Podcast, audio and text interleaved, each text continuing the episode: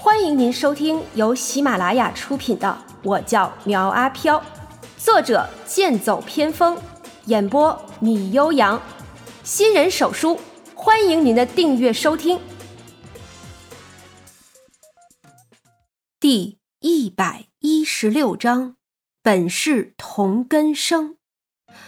苗阿飘自顾自的道：“哎，好了啊，这钱你也收了，咱们的恩怨也就算扯平了。扯平？哼，这么点钱就想收买我，妄想！”王定时收了钱不认账，苗阿飘自然也不怕他赖账，道：“这钱呢是个好东西，你呀要收好了，这鬼市马上就要开了，到时候说不定能用得上。”啊，鬼市要开了，鬼市在哪儿？听着王定时这么问，苗阿飘的嘴角浮起了一股笑意，似乎早就猜到他不知道在哪儿。要想知道鬼市在哪儿呢，就先跟我说说你是怎么死的吧。听苗阿飘这么一说，王定时这才明白过来，自己呀是着了苗阿飘的道了。哼！告诉你又如何？你觉得你能帮我吗？王定时戏谑的道：“你不说，我们又怎么能帮你呢？”说话的是韩雪。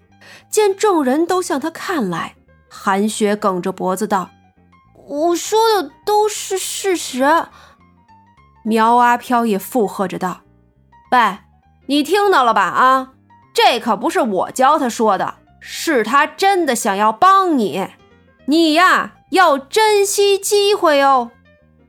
王定时显然也没有想到韩雪会突然这么说，一时陷入了沉思。过了一会儿，才道：“你们是真的想要帮我吗？”韩雪道：“如果你真的有什么冤情，或者有什么意愿，我们愿意帮你，只求你以后不要再来找我了。”王定时道。其实我现在在这里都快二十年了，还从来没有跟人说过话。第一次见到你的时候，只是想要和你交个朋友，没想到会吓到你，对不起啊。说着，他向韩雪鞠了一躬。韩雪摆摆手道：“没事的，现在说起来还是我的缘故，半夜去卫生间玩什么探灵，都是我不好。”我该向你道歉才是。其实那天和你打赌的那个女孩子，我也见过。她之所以让你去卫生间，就是看我还在不在。王定时口中之语宛若晴天霹雳一般，劈中了韩雪的头顶。过了好一会儿，他才气愤的道：“什么？窦唯这个臭丫头知道卫生间里有鬼？她……”她是故意让我去的，没错，她身上有个玉牌，我不能接近他，所以才去找你的。听着王定时这么说，韩雪这才明白是自己做了替罪羊，顿时韩雪勃然大怒，双拳紧握，就要回去报仇。董柠檬连忙拉住他道：“啊，你要干什么呀？”就算是现在回去找的他又怎么样？还不是一样的没有证据。韩雪气愤的道：“可是我长这么大都没有被人这么欺负过。”好，好，好，不哭不哭啊！董柠檬一边安慰着，一边指挥着苗阿飘继续问。苗阿飘看着王定时道：“没想到你这么有礼貌啊！”那之前的事儿咱们就算了吧，现在可以跟我说说你的死因了吗？好，那我就告诉你们好了。不过你们不要笑话我。见王定时神色有些犹豫，苗阿飘道：“你呀，放心好了，我们可都是受过专业训练的，无论多么好笑的事儿，那都是不会笑的，除非呀，实在忍不住了。”庞贝贝在一边推了他一下，示意他不要随便开玩笑。王定时这边也没有太在意，在这里待了这么多年，如今有了倾诉的对象，他也很想畅所欲言。我叫王定时，就在十六年前，我考入新护市的体育学院，因为身体素质极好，我获得过一次出国参赛的机会。虽然那不是正规的比赛，只是一场友谊赛，但是对我们来说都是一个机会。一旦表现良好，说不定就能成为国家级的运动员。这个呀，是我毕生的目标，所以我很是珍惜。家里人也替我高兴。可就在这个时候，我大伯出了车祸，说要让我回去继承他的遗产。嗨，我靠！你小子也太走运了吧！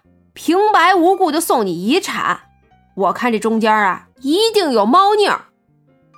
苗阿飘一边拿着一袋瓜子嗑着，一边点评着道：“韩雪一把抓过那包瓜子儿，对王定时道：‘你别听他的，你继续说。’王定时继续道：‘其实他说的也没有错，的确是有问题。当时大伯跟我说的是，让我继承他名下的工厂，还有一座养猪场，日后对表弟要多照顾一些。’”之前我想着去国外肯定是要花钱的，等未来功成名就，我把工厂和养猪场还给表弟就是了。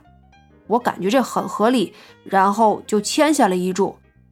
等送走了大伯之后，去工厂我才发现工厂已经濒临破产，而且大伯生前还欠了五百万的债，养猪场也早就被抵出去了。这哪是继承遗产呀？合着是继承了五百万的债务。我想了很久，想不通大伯为什么要这样做。后来我才知道，他是为了让表弟代替我出国，因为身上背着债务的缘故，我已经被限制出境了。说到这里，王定时开始落下泪来，显然呀，这是被亲人伤得不轻。傅月鼓起勇气问道：“那后来你又是怎么死的呀？”董柠檬白了他一眼，道：“还能是怎么死的？为了躲债，自己跳进去的呗。”不是，王定时坚定的道：“我才不会蠢到去自杀。我去找学校领导理论，可是没人愿意理我。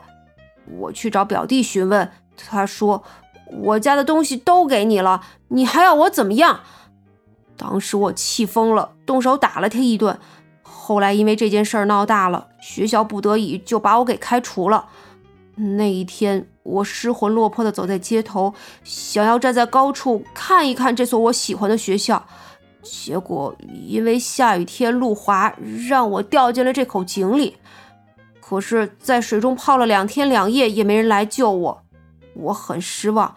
我看着那一小片天空，我发誓，我一定要找我表弟讨回公道。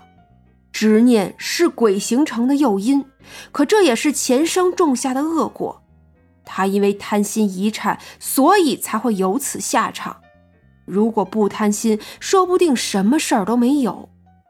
苗阿飘道：“是不是我们把你的表弟叫过来，你的心愿就完成了？”没错，我就是要问问他，他们一家子为什么要这么对我。